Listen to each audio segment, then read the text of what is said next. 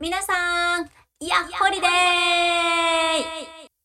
どうも、鳥山しおりです。さあ、第2回目の配信始まりましたよ。ちょっとまずは、先週、ね、第1回目初配信スタートということで、まあ、約1時間いろいろと喋らさせてもらいましたけども、え、皆さん、第1回目もうき聞いていただけました？あの、そんなね、感想とかももちろん、あの、メッセージにてあの、お待ちしてるんですけども、私もね、第1回目聞きました。覚悟して聞きました。いや、なんでかっていうとね、やっぱね、自分の声を聞くのってね、なんかこう、ちょっとこう、恥ずかしいところがあるんですよ。ちょっとこう、こそばゆいっていうかね。そう、ちょっとやっぱ聞くのためらう部分はあるんですけども、まあ、とはいえさ、やっぱ自分の配信ですし、やっぱ今後のためのことを考えると、やっぱりね、自分のやつは聞いてみないとなと思って、さっき言ったようにね、覚悟して聞いたの。そしたらさ、やっぱり、こう自分がこう喋っているトーンとマイクに乗るトーンって全然違うなっっていうのをすごく感じて、私はこんなにテンション低かったっけ？みたいな。あれ？みたいな。いや、本人はね、あのーまあ、あの後、あの、第1回目の配信が終わった後に、見えるラジオ配信っていうのも私やってまして、その、ライブ配信の方でも、あの、めちゃくちゃ配信楽しかったって、収録楽しかったって言ってるんですよ。まあ、実際に楽しかったです。本当に。ただ、その楽しさっていうのが、100%中の、うん、30%ぐらいしか伝わってないなっていうのをすごく感じて、実際に聞いた時にね、これはもっともっと、あの、修行せねばならぬなと。はい、そんな感想を抱いて、今回第2回目、はい、あのー私ね、挑んでいるわけですけども、あの、それだけじゃないんですよ。実はその第1回目の配信ね、ちょっと、なんで聞きました？って聞いたかっていうと、実は第1回目の時に、あの、私この収録をするのにあたって、あの、収録をお手伝いしてくれてるヤマピーっていうディレクターがね、いてくれてるわけですよ。ヤマピーがさ、初回の配信でさ、もう、次から、あの、交代とか全然あるよとかって言うわけですよ。いやいやいやいやいやいや、1回目でそれ言う？みたいな。もう突っ込みどころ満載なね、クロストークをやったわけですけども、なんとか、あの、今日ね、第2回目の収録してますけど、なんとか今マイクの前に立ってるのは私ですから。別に、あの、ドヤ顔するつもりはないよ。ないけど、私なんで。まあ、頑張ってね、あの、第2回の配信もね、やっていこうかなと、もっともっと、あの通山しおり100%見せられるようにね、やっていこうと思いますので、ぜひあの皆さん引き続き応援のほどよろしくお願いいたします。はい。まあ、またね、あの、第1回目の感想等もね、お待ちしてますので、あの、詳しい送り先はね、またオープニングでお伝えしたいと思います。はい。それでは、今週もよろしくお願いいたします。それでは、番組スタートです。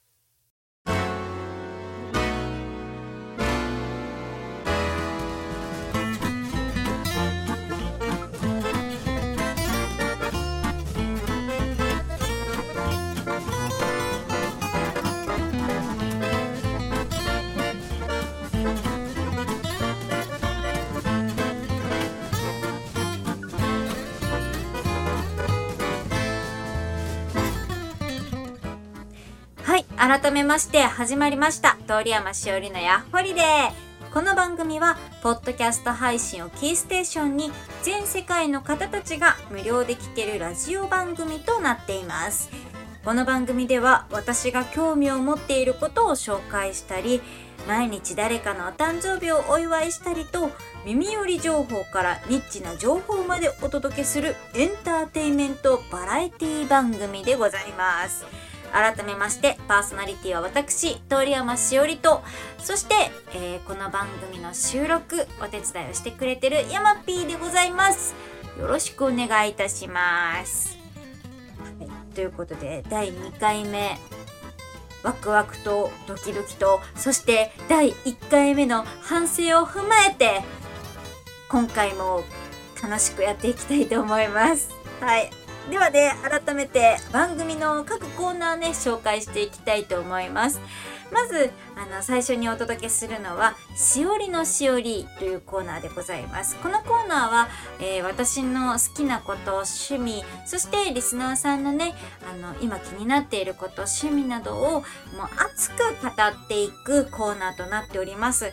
今回ご紹介するのは、ぜひ知ってほしい日本の神様超入門編ということでですね私通山がおすすめする神様を知るためにはっていうところで神様を知る方法をですね今回ちょっと普段の切り口とは違う内容でお伝えしていきたいなと思います。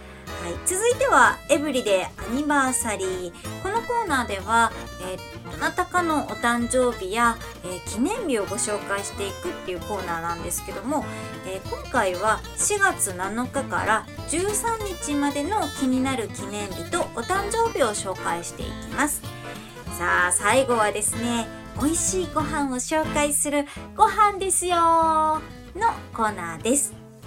今回はですねつい最近私お友達とランチに行ってきまして、まあ、そこのランチで食べたあるものがめちゃくちゃ美味しかったのでそれをねご紹介したいと思います。はい、というように各コーナーでね、えーと、いろんなものをご紹介していくんですけどももちろん皆様からの、えー、番組への感想そして各コーナーへのメッセージもね大募集しています。例えばあの一番最初のコーナー「しおりのしおり」では皆さんの気になってることとかあとは趣味もね是非お聞かせ願いたいですね。そして「エブリデイアニバーサリー」では皆さんのお誕生日をお祝いするのにあたって私バースデーソングを歌うんですですよ。だから皆さんね是非誕生日送ってきてほしいです。ぜひね私にお祝いさせてください。よろしくお願いいたします。そしてご飯ですよはね皆さんの行きたいお店でも結構ですしここ美味しかったからぜひ行ってっていうようなお店もぜひ教えてください。よろしくお願いいたします。メッセージ等の宛先は、えー、ヤッホリデー専用のツイッターアカウント、もしくはメールにてお送りください。アカウントは、アットマーク、LADIO アンダーバー HA あ、ごめんなさい。YAHOLIDAY アットマークラジオアンダーバーヤホリデーそしてメールアドレスは 17.t.yaholliday アットマーク gmail.com 17.t.yaholiday.gmail.com です。たくさんのメッセージお待ちしております。さあ、これから始まるおよそ1時間。今週もどうぞお付き合いください。はい、それではですね、なんと、コーナー始める前に、メッセージいただいております。嬉しい。ありがとうございます。早速読ませていただきますね。ラジオネーム、こちらさんからです。第1回目に引き続き、本当にありがとうございます。はい。ということで読みますね。通り川。あ、間違えた。え？ちょっと、しょっぱなから名前間違えるってどういうこと？しかも通り川って何？初めて間違えられたよ、そんな名前。通り山です。通る山です。ちゃんと覚えといて。通り山さん、山 P さん、ヤッホリデースタッフの皆様、こんばんは。こんばんは。初回の放送をドキドキしながら楽しく聞かせていただきましたよ。ありがとうございます。以下の文面は正直な感想ですよ。はい、わかりました。いやー、ポッドキャストの見えないラジオ配信面白かったです。通り川ちゃうちゃう。いや、だから通り山やって。ちょっと、どんな間違いよ、本当に。通り山さんの顔が見えなくても、素敵な内面が垣間見える感じがして、とてもいい雰囲気でしたよ。だって。おー、本当？いや、なんかそう言っていただけると、ちょっと、もっともっと頑張ろうってなりますね。嬉しいです。午前3時過ぎに収録しているとは思えないほどに、てんてんてん。そうなんですよ。あのー、そう、第1回目の配信はですね、あの、午前3時過ぎどころか、結局4時ぐらいだったのかな？はい、あの、収録が終わったのが、そう、もう、もう本当に、ちょっと、チュンチュン聞こえるんじゃないかなと。あの、スズメの鳴き声がね。っていうくらいの、ちょっと明るさが見えた時間帯でしたね。はい。まあ、その後ね、あの、その時までは全然眠くなくてよかったんだけども、まあ、次の日が結構大変でしたね。はい。まあまあ、ではなんとか無事に第1回目が終わってね、皆さんにお声を届けることができて本当に良かったですよ。はい。ありがとうございます。小次郎さんがね、ヤマピーさん本当にお疲れ様でしたねって。いや、本当にヤマピーありがとう。第2回目もよろしくお願いします。はい。それでは皆様、これからもお体に気をつけてお仕事なさってくださいね、といただいております。小次郎さん、本当にありがとうございます。もうね、これだけね、お褒めの言葉いただいたらね、私もっともっと頑張ろうってなっちゃいますよ、本当に。いや、今週もぜひね、聞いていただけてるかな？はい。そんな通山の勇姿をね、引き続き見守っていただければなと思います。こちらさん、本当にありがとうございます。えー、この番組ではですね、引き続き、あの、メッセージ等も募集しておりますので、ぜひ送ってくださいね。よろしくお願いいたします。では、早速ですね、最初のコーナーに行ってみましょう。まずは、こちらのコーナーです。しおりのしおり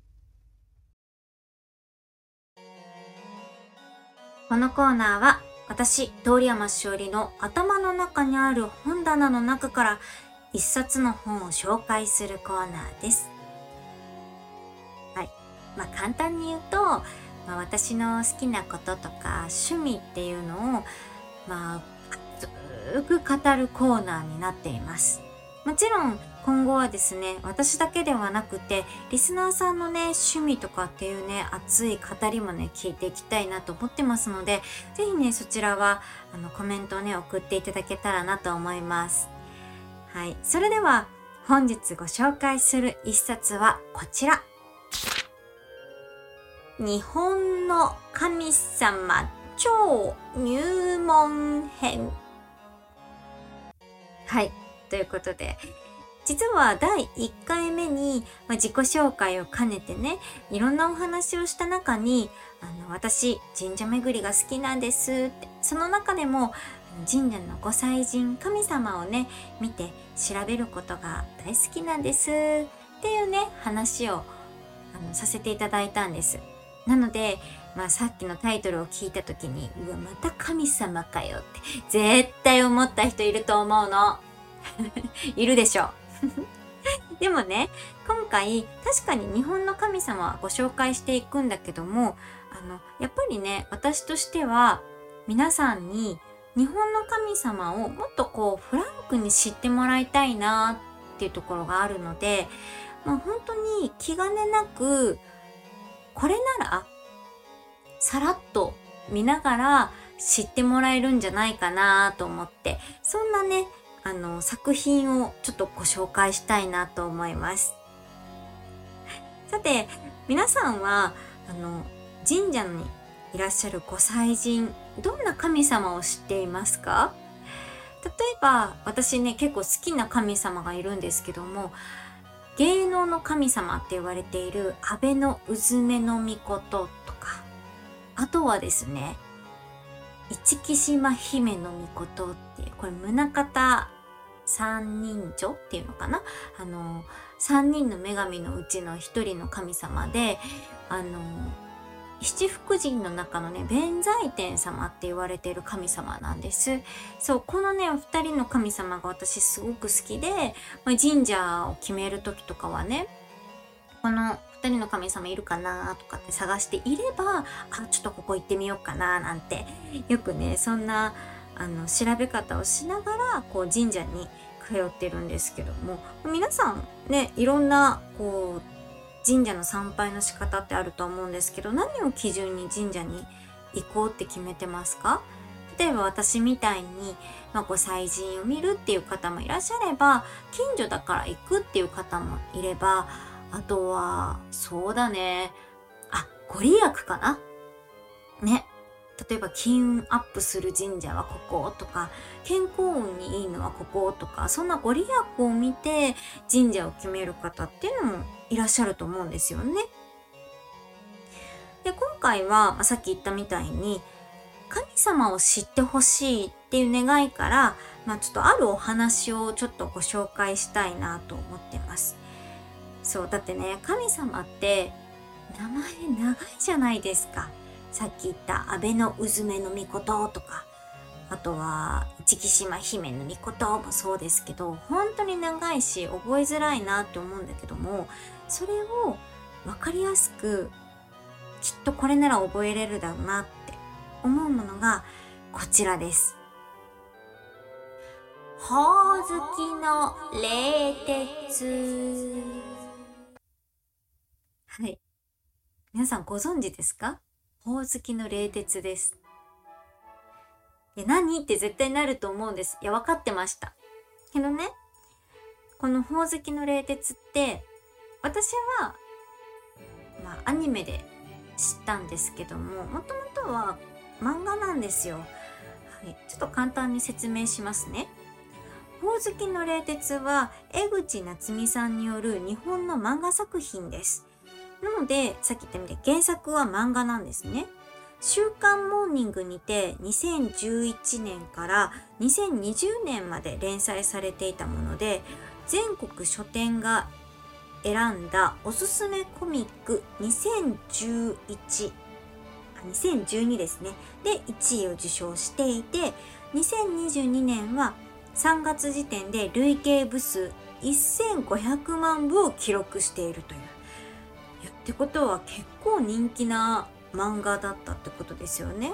で2021年は7月第52回星雲賞コミック部門を受賞しているということででもこの受賞歴から考えるとやっぱり人気あったんだなって思うんですけどそれ以上にいやこのアニメこの漫画って本当に人気だったんだなっていう出来事が実は私あってもともと私このアニメを知ったのが3年くらい前なんですけども知ったきっかけっていうのがアニメのオープニングテーマだったんですよ。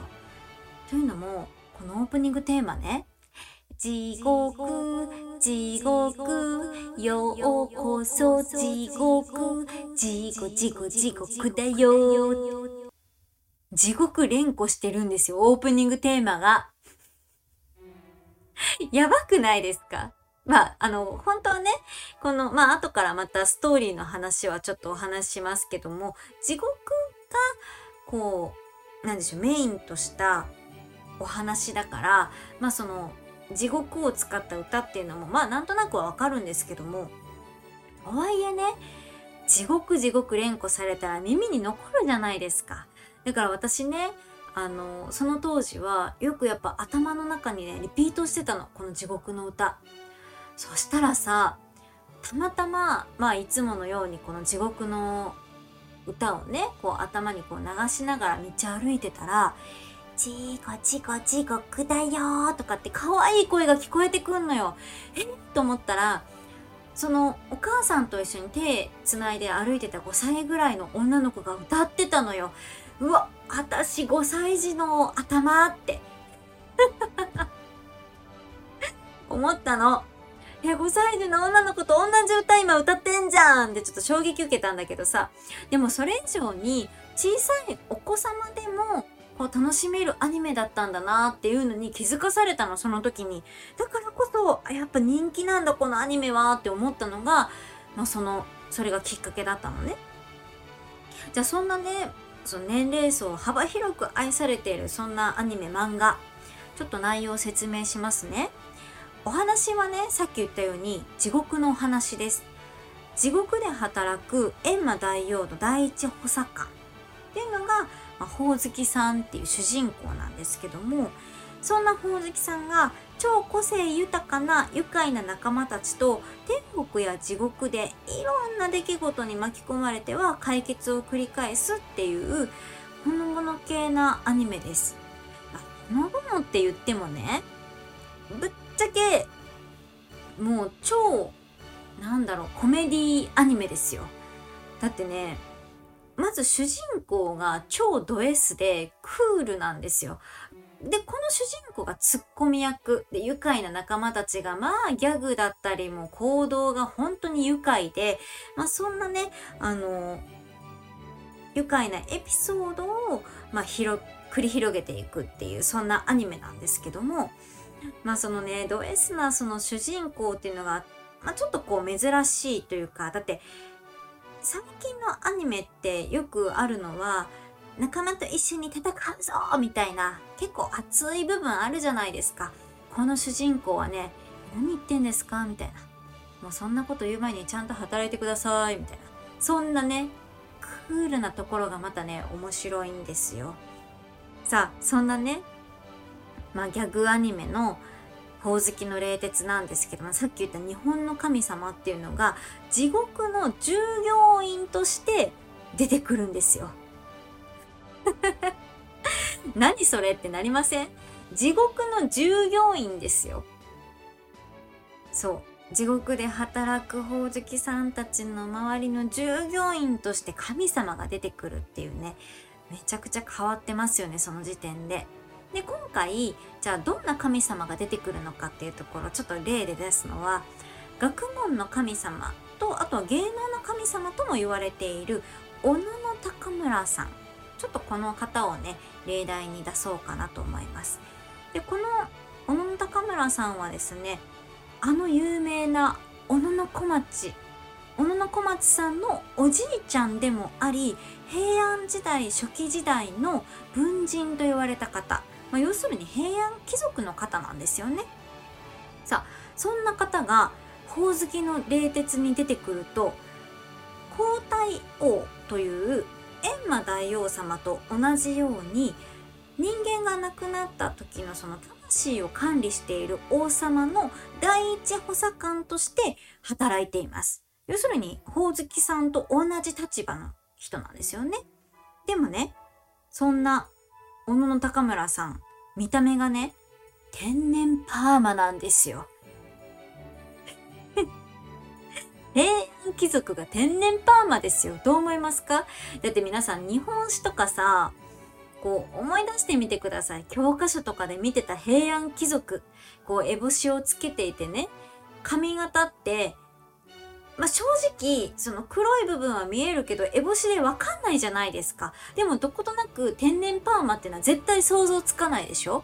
でも天然パーマなんです。しかもこの天然パーマっていうのは、実際に曰く要するに小野高村さんの過去の文献で、まあ、その髪の毛が天然パーマ天然パーマっていう表現はしてないんだけども天然パーマだったんじゃないかっていう曰くが実はあってそれをもとにキャラクターの設定としてもこの「ほおずきの冷徹」はちゃんと守っているんですよ。で実際にねこのアニメではその上司から平安貴族が天然パーマって突っ込まれてるっていうところもねまた面白いシーンもあるんでよかったら見てほしいところなんですけども。で第一ね平安時代でしかも高貴な方がパーマっていうところがねまた想像するとちょっと面白いでしょ？私ねあのシーン見た時ね本当にね笑っちゃいました。じゃあよかったら見てくださいね。えっとねえっとねほおずきの冷徹のね第1シーズンの第5話で出てきますから、ぜひちょっとチェックしてみてください。さあ、そんなね、小野高村さんは外見だけではなくって、その当時の文献に載った出来事も添えられて、このほおずきの冷徹ストーリーが進められていくんですけども、じゃあ、小野高村さんの曰くってどういうものなのかっていうと、実は、酔っ払った時に井戸に落ちて一度地獄に行ったことがあるっていう曰くがあるんですよ。で、そこで閻魔大王様にのお仕事をお手伝いしたというお話が実は曰くの文献として残っているんですね。でしかもそれだけではなくって当時では珍しい身長100セン180センチ超えだったと。え昔の人ってそのたと例えばですよこれもあのほら豊臣秀吉さんとかって当時身長低かったとかって言われてるの皆さん聞いたことないですか？私は結構歴史とかあの話をね聞くと豊臣秀吉さんとか身長低かった説なんてよくあったと思うんですけども日本人って結構低いってイメージがあったんですけども当時では180センチ超えってえーって相当背が高いよねって多分想像しちゃうと思うんですけど実際にこれもね文献に残ってるんですよ。もちろん180センチ超えとかっていう言葉ではないんだけども相当背が高かったっていう風にね文献にも残ってるみたいでそういったお話をまあ、実際にこのほおずきの冷徹では乗っ取りつつ地獄の従業員として働いてもらうっていうそんなストーリーがあるんですね。でまあこのね当時ではかなり不思議ちゃんキャラっていうところを、まあ、その「ほおずきの冷徹」ではね面白おかしくこう描かれているんですけどもまあ本当にね、まあ、ギャグさっきも言ったようにギャグアニメですからあのねくすって笑うような内容が多いんですよ。でさっき言ったみたいに小野高村さんなんかはそういったちょっとこう笑いを誘いつつも歴史の文献をこう知れるっていうところそうこれがねほおずきの冷徹の面白さでもあり一番冒頭で言った神社の神様をこう柔らかく知るきっかけにもなるなと思って今回ねこのほおずきの霊通をご紹介したんですよ。で今私小野高村さんをご紹介しましたがその他にもこのや咲夜姫やアマテラス大神といった神様も出てきてこれらの神様も従業員なんです地獄の もう設定が面白いですよね本当にもう本当にねこう一癖も二癖もあるこの面白さがもうたまらないんですこのほおずきの冷徹ってね。で神様を知る超入門編としてもこれは使えるなって私は思ったので是非皆さんねこのほおずきの冷徹見ていただいてあ堀山がこの神様言ってたなとかこの神様ってこういう曰くがあるんだっていうのをね是非見て知っていただきたいなと思います。ぜひね見たよっていう方もしくはね多分知ってるっていう方もいらっしゃると思うんですよ。ぜひねあのほおずきの冷徹についてのね感想文をね 感想をじゃないよ感想文を ぜひねメッセージとして送っていただけたらなと思います。ぜひねこれをきっかけにですねあの神様のこと一つでも二つでも知っていただければなと思います。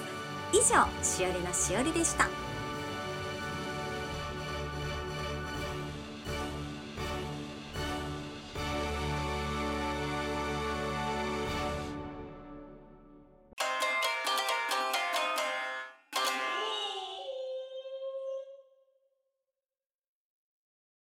エブリデイアニバーサリー。通山しおりの毎日が記念日。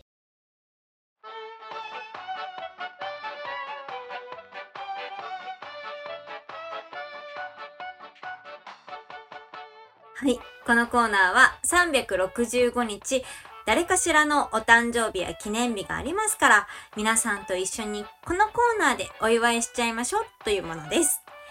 さあ、この番組はですね、毎週木曜日が配信なので、1週間分の記念日とお誕生日の方をご紹介していきます。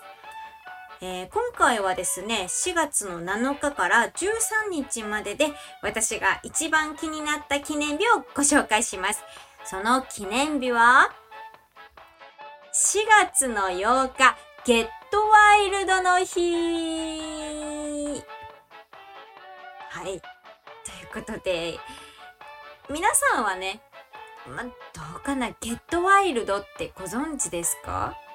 これね、あの楽曲名なんですけども私ねちょっともう一言言わせてください。もうこの楽曲の説明する前にちょっと一個だけシャーってなりました。これ率直な感想、か感想だって、感想です。あのね、私ね、この Get Wild っていう曲がね、本当に大好きなんですよ。だからね、この記念日を見つけた時にもとにかくね、みたいな、嘘でしょ？みたいな。本当に嬉しくって、まあだからこそね、今回この一番気になった記念日としてね、ご紹介させていただいたんですけども、実はこのね、Get Wild っていう楽曲なんですけども、TM ネットワークさんが歌っている曲で、なんとね、今年記念日として認定されたんですよ。そう、改めてね、このニュース記事っていうのが、えっ、ー、と、今年の4月8日にね、出てましたので、ちょっとこちらもご紹介していきますね。TM ネットワークを代表する楽曲の一つであり、アニメシティハンターのエンディングテーマ起用により国民的ヒットソングとなったゲットワイルドのオリジナル発売日1987年4月8日にちなみ、本年2023年より4月8日をゲットワイルドの日とすることが一般社団法人日本記念日協会によって正式に認定されました。楽曲名が記念日となるのは邦楽としては初の快挙となるそうです。この記念日認定にあたり、TM ネットワークメンバーや初演のある関係者よりお祝いのコメントが届いていました。4月8日がゲットワイルドの日として記念日認定をいただきました。前々から音楽の年表に名を刻みたいとは思っていましたが、なんと記念日の登録が決まり光栄です。本当にありがとう。次は TM ネットワークの日も作ってもらおうかな。デビュー40周年もお楽しみに。ということで、TM ネットワークの小室哲也さん、宇都宮隆さん、木根直人さんからのコメントです。その他にも、ゲットワイルドの作詞家、小室光子さんや、ゲットワイルドといえば、アニメシティハンター、そして原作漫画家であります北条司さんや、たくさんの方からのお祝いメッセージの記事として挙げられていました。ということでですよ、皆さん。まずは TM ネットワークのデビュー40周年もおめでたいところに合わせて、4月8日のゲットワイルドの日っていうのが認定されたっていうことで、もうほんおめでとうございますどんどんどんパフパフ 口で言っちゃった。はい。本当に嬉しいですね。こう私ね、ゲットワイルドというこの曲を好きになったきっかけが、まあ、さっき、あの、お話にも出てました、漫画、シティハンターのアニメ版ですよね。このアニメ版に、まあ、エンディングテーマとして起用されていたんですけども、私このね、シティーハンターっていうアニメもすごく好きで、このシティーハンターを見るようになってから、ゲットワイルドを知ったんですね。でさ、そのシティーハンターの中でね、このゲットワイルドが流れてる時っていうのがね、一番かっこいい時なの。というのも、敵を倒したその主人公のね、サエバリョウが、こう一言二言こうさらっとね、ちょっとかっこいいことを言うんですよ。その時に、タンタンタン、タタンタンタタンって流れてくんの。もうあれがね、たまらなくかっこいいわけですよ。それがすごく好きで、私、ゲットワイルドはね、ドハマりしたっていう、まあ、これがきっかけだったんですけども、まあ、そんなね、ゲットワイルドっていう楽曲は本当にたくさんの方に愛されてこの40年間ね、こう楽曲親しまれてきたわけなんですけども、実は2017年にはこのゲットイルドだけを集めたカバー曲の CD が発売されています。で、この CD の中にはですね、エヴァンゲリオンの碇シンジさん役でもおなじみの尾形めぐみさんや、あとは韓国のアイドルユニット、超新星さんたちもね、歌われているっていうところで、結構ね、本当に幅広い方たちがカバー曲を歌ってます。で、皆さんは、このゲットワイルドのカバー曲って、どなたか、どなたかでも一人でも聞いたことってありますか？私はね、結構グローブさんのカバー曲とかを聴いてたりとかしてたんですけども、あのね、もちろん私としては TM ネットワークさん本家本物とのね、ゲットワイルドが大好きなんですけども、またね、このカバー曲っていうのも一味も二味もちょっと違うっていうところでね、またちょっとね、違ったゲットワイルドを味わえるっていう意味ではね、結構おすすめなんです。なんで、今回はですね、じゃじゃんゲットワイルド大好き通山しおり的おすすめゲットワイルドカバー曲参戦はい。ということでですね、私勝手にあのゲットワイルドのね、カバー曲をね、あの、おすすめ曲聴いてもらいたいなって思う曲をですね、ちょっと選んでみたんでね、ぜひ皆さん聴いてください。まず第3位。影山博信さんが歌うゲットワイルドです。そう、影山博信さんといえばね、アニソン界の、まあ私から見るとやっぱ兄貴的存在の方ですよ。だから、なんでしょう。私のね、これ勝手なイメージですよ。影山さんの勝手なイメージ。チャーラー、ヘッチャラー、みたいな感じでね、ゲットワイルドも歌われるのかなって思ってたの。そしたらさ、前奏がさ、ピアノソロなんですよ。え？私ね、曲のタイトル2回しましたよ。あれ？これって影山さん、あ、だよねみたいな。そう。え、バラードで歌われるのかなってちょっとね、え、すごい出だしからもう引き込まれちゃって、こうだんだん聞いていくとね、あ、影山さんだったって なります。テンションがね、こうだんだんこう秒数重ねるごとにね、チャーラー、ヘッチャラーのテンションになってましたから。こっちは違うよ、もちろん。違うんだけども、そう、やっぱり兄貴だったなっていう、そんな印象の楽曲になってます。これちょっとぜひね、聴いていただきたい。あちなみにね、あの、私が今ご紹介している影山さんの楽曲もそうですし、これからご紹介する曲もたちもですね、あの YouTube でも聴けますので、よかったらぜひ検索してみてくださいね。さあ続いて、第2位です。こちらはですね、ライブ曲になります。TRF さんとアクセスさんとのコラボライブで歌われたゲットワイルドです。そう、このね、アクセスのあのキーボード担当、朝倉大輔さんがですね、実は2013年に TM ネットワークさんとコラボをしていて、まあ、実際にゲットワイルドをね、あの、披露されてるんですよ。で、実はさ、私この2013年バージョンのゲットワイルドっていうのが、もう本当に数々のゲットワイルドを聞いた中で一番好きなんですね。なんでかっていうと、この2013年バージョンって、すごいね、リズミカルで、ちょっとこう弾むような感じで、踊りたくなるような伴奏からスタートするんですよ。で、実はその2013年バージョンの楽曲と、今回その TRF さんとのコラボライブでは、それが再現されていて、懐かしいってちょっと思っちゃったんですよね。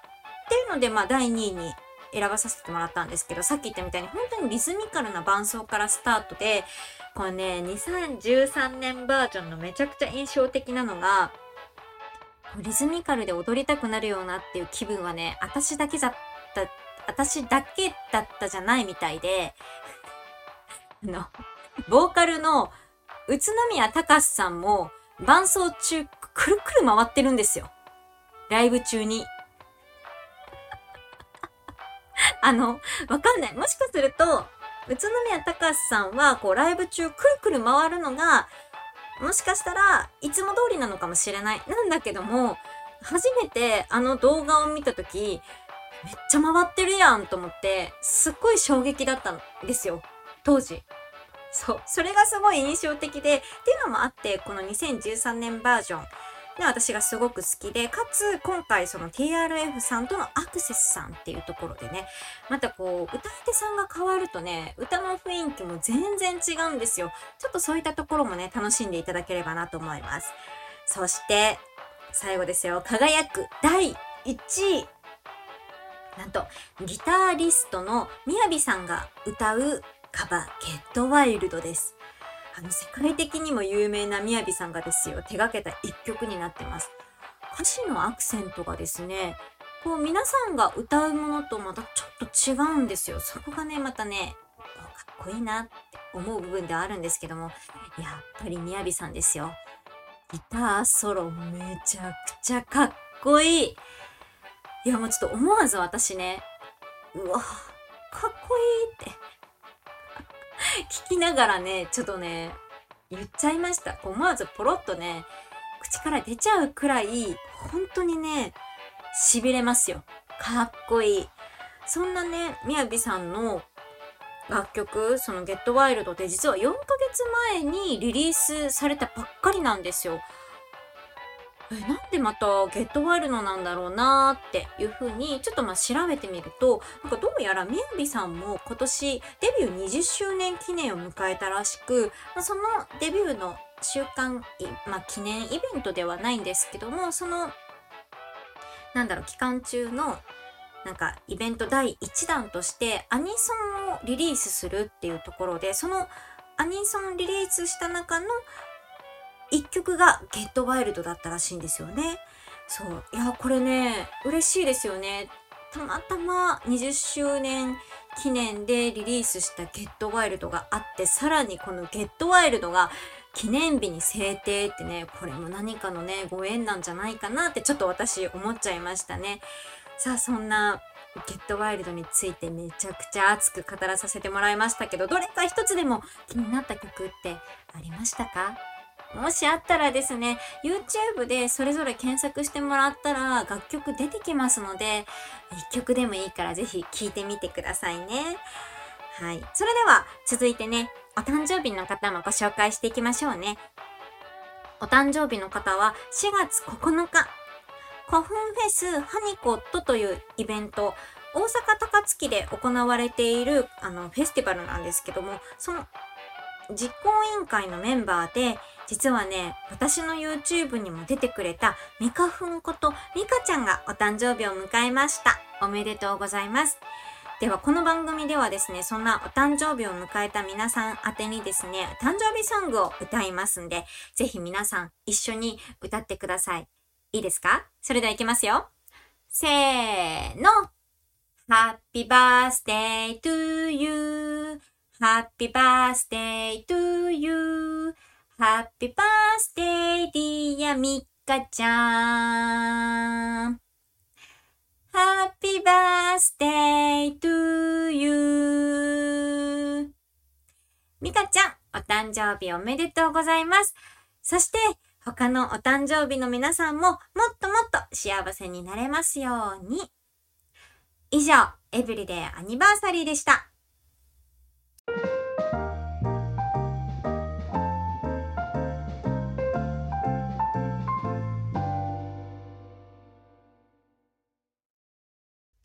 皆さん、ご飯ですよ。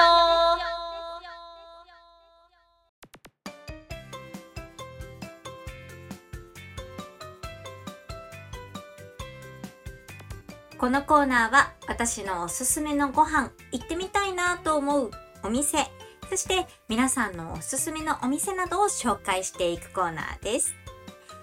今回ご紹介するご飯はこちらです。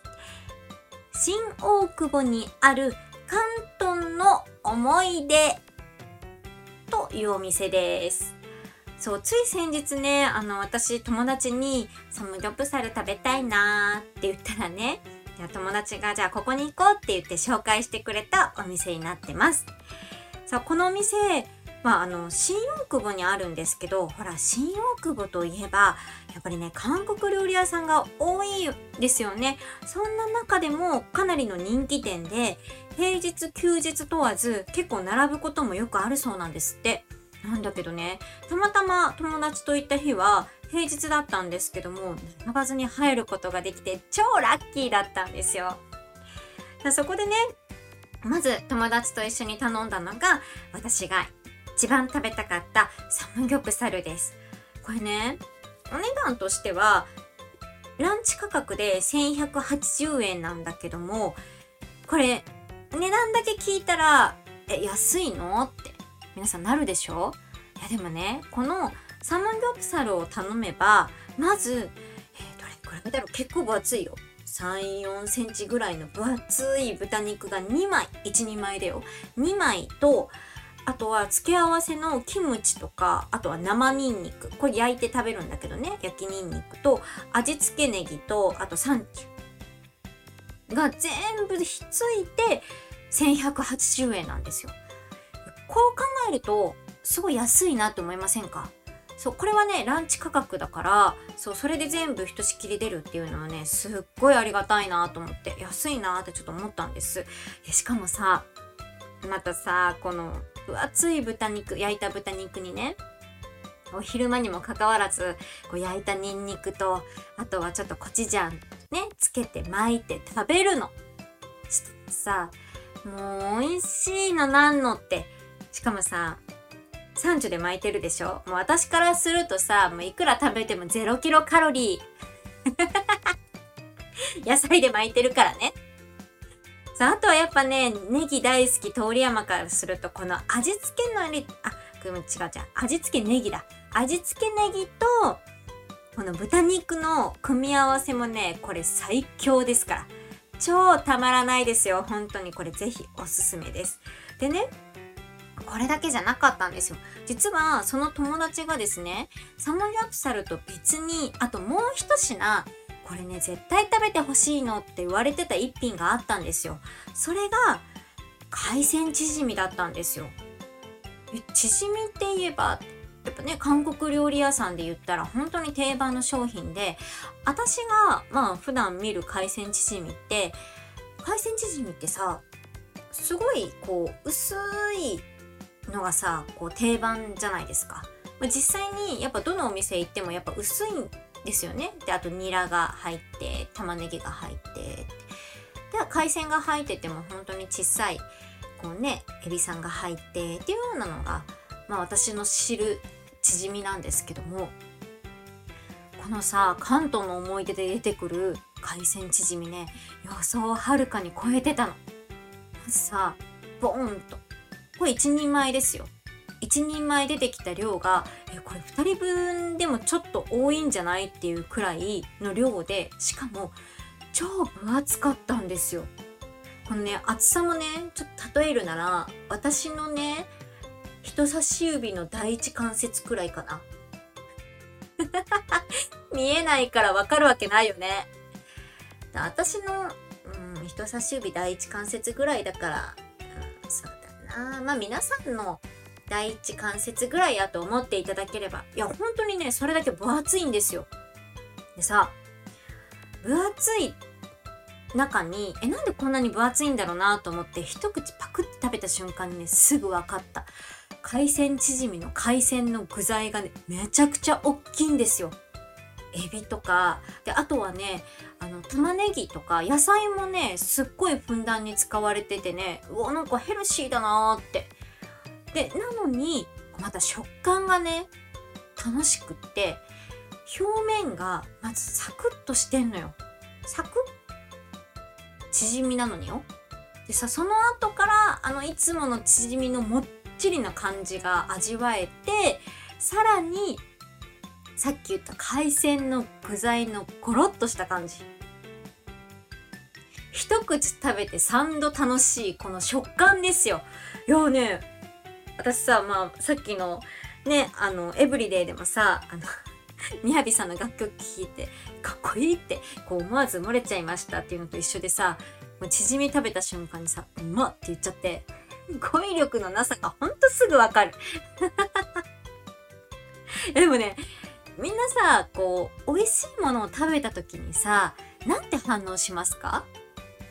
食べて、例えばの話ですよ。この海鮮チヂミのゴロッとした感触がたまりませんね。なんてさ、こんな長々と言いますか？食レポみたいに。絶対言わないと思うの。率直な感想って多分ね、絶対一言で終わると思うの。まあ、ちょっとね、私のこのうまっていう一言だけだと確かに語彙力ないなと思うかもしんない。私もちょっとないなって思ったけども、でもね、本当に純粋に美味しいって思ったらやっぱね、そうなるんですよ。感情が出ちゃうの。っていうくらい、やっぱ美味しかったの。本当に。そしたらさ、その語彙力のなさで、うまって言ったところをさ、こう目の前にいる友達が見てたわけですよ。ちょっと笑われるかななんて思ってパッて見たらさ、全然、めちゃくちゃドヤ顔してた。まあご自身がね、あの紹介してくれたやっぱ料理ですから、いやだってね、サムギョプサル、まあ私が食べたいって言って、まあ、このお店にしたんだけども、彼女はね、やっぱ一番はね、海鮮チヂミを食べてもらいたいんですって新大久保からそのお店に行く道中のね、約ね、8割ぐらいはね、その話をしてた。それだけやっぱおすすめだったんでしょうね。確かにおすすめしてもらえる、ね、ありがたかった。おすすめしてもらえたことによってこんな美味しいチヂミに出会えたんだって思うとね、マジ感謝しかなかった。まあ、それがね、ほんと彼女の顔に出てましたよ。超ドヤ顔してました。ちょっとそれも面白かったんですけどね。さあ、あの、今日はね、女子会、まあ、今回ね、女子会っていうことで関東の思い出ってね、あの、ご紹介してもらって食べに行ったんですけどもね、本当に良かった。さあ、気になるお値段ですよね。この海鮮チヂミ、通常ディナーラディナーだと1580円なんですけどもランチ価格だと1180円でそう一緒なんですよ。サムギョプサルと。少ないですか？400円もお得なんですよ。ってことは、まあ、2人でお会計すると、まあ、1日あごめんなさい1人当たりのお値段が2000円くらいで超お腹いっぱい食べられちゃうんですよ。えこれどうですか？私的にはすごいいいなと思って。いや例えば、ま、さき私女の子友達と行った後に女子会にもおすすめだしやっぱねこれ私の勝手なイメージなんですけど女の子って韓国料理結構好きな方多いイメージがあるんですよね。だから例えば、まあ、デートの一環としてちょっと関東の思い出使ってみるとかちょっとおすすめですよ。このチヂミマジでうまいからとかって言ってみて。おすすめしちゃう、本当に。あとはね、あの、さお友達とのね、まったりランチにもね、本当に使っていただきたいなーっていうね、おすすめのお店なんで、ぜひ行ってみてくださいね。ちなみに、あの、お店の紹介に関してはまた改めて、ヤッホリデー専用のツイッターのアカウントにあのご紹介ねしたいなと思ってますのでよかったらそちらをチェックしてみてください。さあそれでは今日もごちそうさまでした。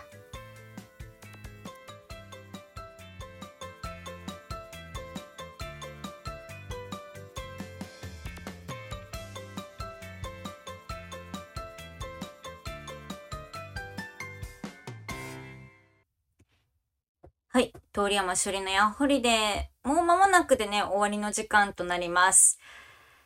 いやー、本当に喋ってるとですね、時間はあっという間に過ぎていくわけで、なんと今私の目の前にあるストップウォッチではですね、もうすぐで1時間過ぎようとしています。あれ？あれ？通山シュルのヤホリでおよそ1時間の番組ですって言ってるのによ。おかしいな喋るのって本当に時間過ぎていくもんなんだね。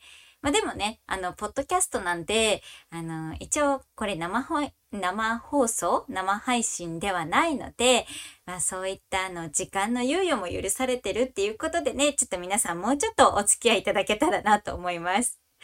さて、そんなね、通山処理のやっほりで、第2回目、今回は、そうですね。比較的ちょっとこうアニメのご紹介が多かったのかなって、ちょっとそんなイメージが私の中ではあったんですけど、私ね、もともとアニメがすごく好きで、今こうやって私ニュース読んだり、あとは、まあ、芸能活動としてね、舞台あの出演させてもらったりしてるんですけど、その大元にやっぱりアニメっていうのがあるんですよ。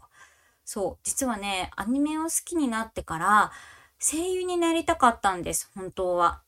それで、中学生の頃とか声優のオーディションを受けたりとかってしていて、やっぱ自分のルーツの中にアニメっていうのがどうしても入ってくるんですよね。なんで、こうやってね、しおりのしおりだったりだとか、私のこう思い出話をするときにアニメの話だったりだとか、あとはまあ神社の話とかってよく出てくるとは思うんですけども、まあ、ちょっとね、私のことを知ってもらうその足掛けとしてね、よかったらこちらもね、あの、引き続き聞いていただけたらなと思います。もちろんね、あの、本当にね、皆さんにこれをおすすめしたいっていうものとかもね、実際にはあるので、そういったところもね、引き続きちょっと聞いてもらえたらなと思います。とはいえ、もちろん私の話だけではなくって、リスナーの皆さんのお話もね、私今後はもっともっと聞きたいなと思っています。しおりのしおりでは、私の好きなことや趣味だけではなくって、リスナーさんの趣味、好きなことっていうところもね、語ってもらいたいなと思っておりますので、ぜひメッセージをよろしくお願いいたします。そう、そのメッセージなんですけどね、実はいただいてるんですよ。めちゃくちゃありがたいですよね。そう、小次郎さんから実はいただいております。ありがとうございます。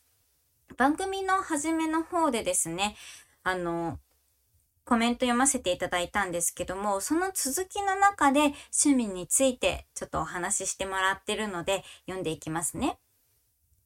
しおりのしおりのコーナーでリスナーの皆さんの趣味を教えてくださいとのことなので書かせていただきますね。最近の私の趣味は読書、主にミステリー小説ですね。とというのも、以前は毎日のように本屋さんに通っていましたが、スマホを持つようになってからは紙の本を読むことをめっきり減ってしまいました。ただ、年齢が40代も後半に差し掛かり、目を大事にしようと思い、少しでもスマホの画面から離れる時間を持とうと、近所の図書館に通うようにしたんです。とりあえず自分が楽しみながらできる趣味にと思って、週に一冊は図書館で好きな本を借りてして読むようにしたんですよ。おかげで読書をするという趣味を楽しむ時間を持てるようになりましたよとのことです。小次郎さんありがとうございます。読書ね、私もそう小次郎さんがね、おっしゃる通りで、スマホを見続けると、やっぱね、目疲れがひどくて、だんだんとね、頭痛を起こすようになっちゃうんですよ。なので、私もその防止のために本を読むようになったんですけども、結構その時間がね、楽しくなっちゃうんですよね。そう、最近はね、ちょっとホットアイマスクいらずで生活できるようになりましたけども、さあ、そんな中で、読書でさらにミステリー小説っていうところでね、どんな本を読んでるのかちょっと気になりますね。これ、いずれかは小次郎さんには、このしおりのしおりで熱く語ってもらう機会があるってことなんですよね？山ピ。もちろんそうですね。可能性は、可能性はね、可能性？ありますよね。皆さんね、出てもらえる可能性があるっていうお話は最初にしてますんで、うんうん。可能性はもちろんあります。そうですね。はいまずは、まあ皆さんのちょっと熱い趣味をね、メッセージにて送っていただいてから、まあこちらでちょっとね、改めて見させていただくっていう形なんだよね。そうですね。ぜひ、あの、こんなのを話したいですとかね、うん。こんなことを通山しおりにプレゼンテーションしたいです。わあ、聞きたい。で、まあ、今回のしおりのしおりっていうのはね、あの、通山の頭の中にある本棚の一冊一ページをっていうことなので、皆さんのね、あの、そういった特技や趣味であったりとか、好きなこと、興味のあることっていうものも、通山しおりのですね、頭の中の本棚の一冊に、ね、コレクションとして入れてもらえたらいいなと思いますけれども、ぜひどうでしょう？私のコレクションに入れさせてください。ね。はい。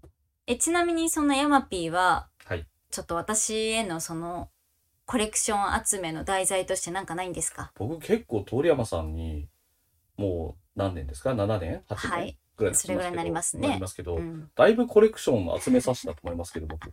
だいぶ提供してますよね。そうですね。はい。提供だいぶしてきたと思います、僕。そう。ちなみに、こうやって、そう、ヤマピーはね、通り山にコレクションしましたって言うけど、通り山のプレゼンは結構スルーされるんですよ。ひどいと思いません？例えば、今日紹介した宝石の冷徹とか、ちょっと面白いから見てみてよって。3年前に言ったけど、3年前から一度も変わらず、1回も見てもらってませんからね。ひどいよね。何のためのプレゼンだよってちょっと思っちゃいますけどね。なんか見ました？私がおすすめしたもの。ないでしょ。見ました、見ました。例えば？あのー、アニメ見ました。絶対見てない。見ました、見ました。なんだっけ？見ましたよ。絶対見てないですよ。うん見た、見た、見た、見た。あの、今、名前パッと出てこなかったけど、はい。見ました。あの、はいはっきり覚えてる。一個覚えてるけどね、全話見ました？全部見た見た見た。一本当に？個見た見た。うん。一個は必ず見た。あの、えっと、続編が結局されなかったアニメだけど、あわかった打ち切。りになっちゃったやつだけど、11話か12話かで。あ、見ましたよ。わかった。はいはい。学メ生もののやつでしょ？ん？学生もののや学つでしょ。生ものものじゃないです。あれ？じゃないです。けど、見ました見ました、一個。本ちょっ当と今名前忘れちゃったんですけど。感想文伝えてもらってないよ私。いやいや、伝えてます、多分。本当？見ましたよ、ちゃんと。見たし、見た時にちゃんと感想も言ってますよ。本当はい。あれはあれは面白かったと思いますよ。ちょっと、あ面白かったと思いますよとか言っときながら、本当覚えてないからタイね。トルが出てこないけど、ひどいわ。でもあの、はい、間違いなく見ました。それはよく覚えてます。あ、本当。はい。あ、よかった。いいやもう全くのドスルーかなと思ってたの、正直。いや、そんなこともないと思いますよまあまあ、ちゃんと話は聞いてますよ。や聞いてるけど、うんちょっとこれ見てよは完全スルーですからね。本当に。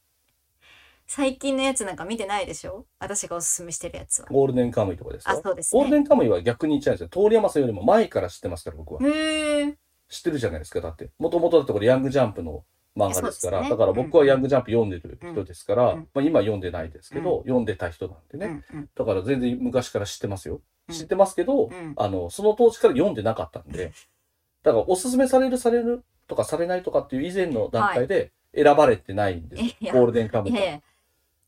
通山が選んだんで見ましょうよ。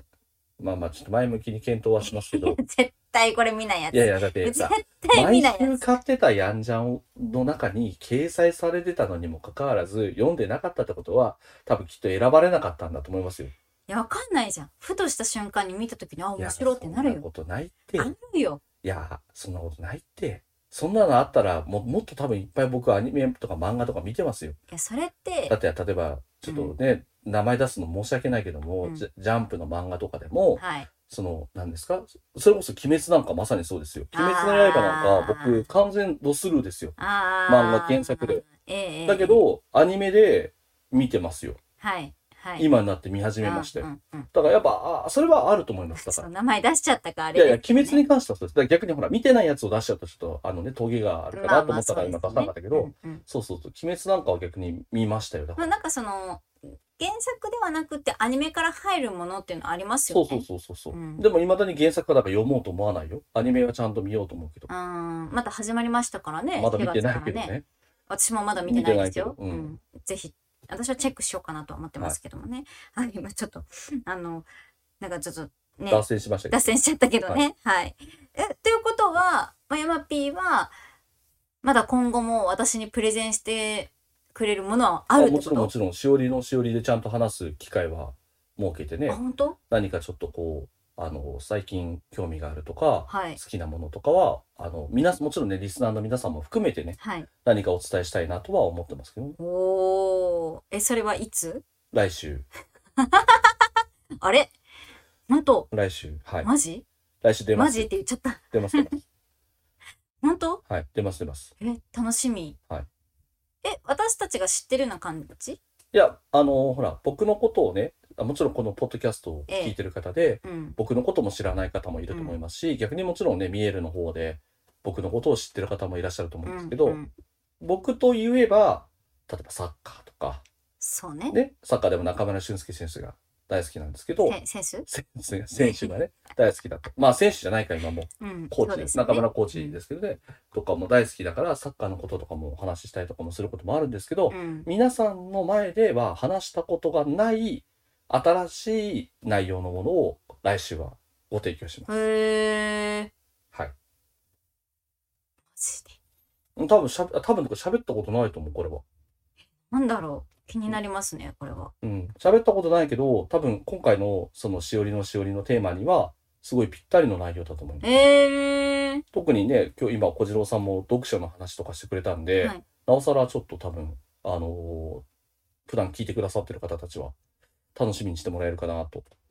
本に関係するってこあ、と関係します、関係します。なんだろ関係します。う。なんだろう。いや、ちょっとこれは楽しみですね。はいじゃあもう内容も結いや、もう構もう、バッチリですよバッ。チリ。はい。今すぐ話せますよ。いやいやいやいやいや。それこそ来週のお楽しみに。しおりのしおり。伏線にしといて。しおりのしおりを今やるわいやいけじゃない。やいや、あダメだよ。またさらに1時間ぐらい伸びちゃう。これ、それこそ伏線でいいじゃん。私は言ってないけど、伏線を。伏線ではなくて、うんあの、僕はもう完全に。予告だねあの予告です。はい、予告です。はい。僕が話します。そうだねはい。はい。ということで、あの、決まりました。来週はですね、なんと、しおりのしおりで、ヤマピーが、あの、改めてゲストとして、あの、いろんなお話をしてくれるということなので、皆さんぜひ楽しみにしててくださいね。もちろん、その他のコーナーに関しては、私、鳥山しおりが引き続き、皆さんにね、伝えたいことたくさん伝えていきますので、ぜひ、第3回目も、あの、ゆっくりまったりとお付き合いいただければなと思います。それでは、第2回目もね、皆さん、ちょっとね、あの、およそ1時間どころか本当にオーバーしちゃいましたけども、長い時間お付き合いいただきありがとうございました。それでは、また来週お会いしましょう。おどうした山 P? メッセージ。はい。あ、そうだそうだ。あのですね、えっ、と、え、うん、私どうやって説明したらいいのこれ？メッセージ。あれなんですよねあ。、わかりました。ちょっと頑張ってお伝えしますね。えっとですね、来週のヤッホリデーなんですけども、えっと、通常よりもちょっと早めに、えっと、収録をします。というのもですね、えっと、来週ですね、お仕事の関係でちょっと大阪に行くんですけども、その関係で、えっと、収録ちょっと前倒しになるので、皆さんから送っていただいたコメントに関しては、再来週のヤッホリデー、えっ、と、だから第4回目のヤッホリデーで、えっ、と、皆さんのコメントを読ませていただきますので、皆さんよろしくお願いいたします。これで大丈夫？はい。なので、あの、コメント自体は本当に随時募集してますので、ただちょっと読むタイミングっていうところが第4回目になるっていうところだけ、あの、皆さんご理解いただきますようお願いいたします。それでは、改めまして、今週もお付き合いありがとうございました。それではまた第3回目でもお会いしましょう。バイバーイ。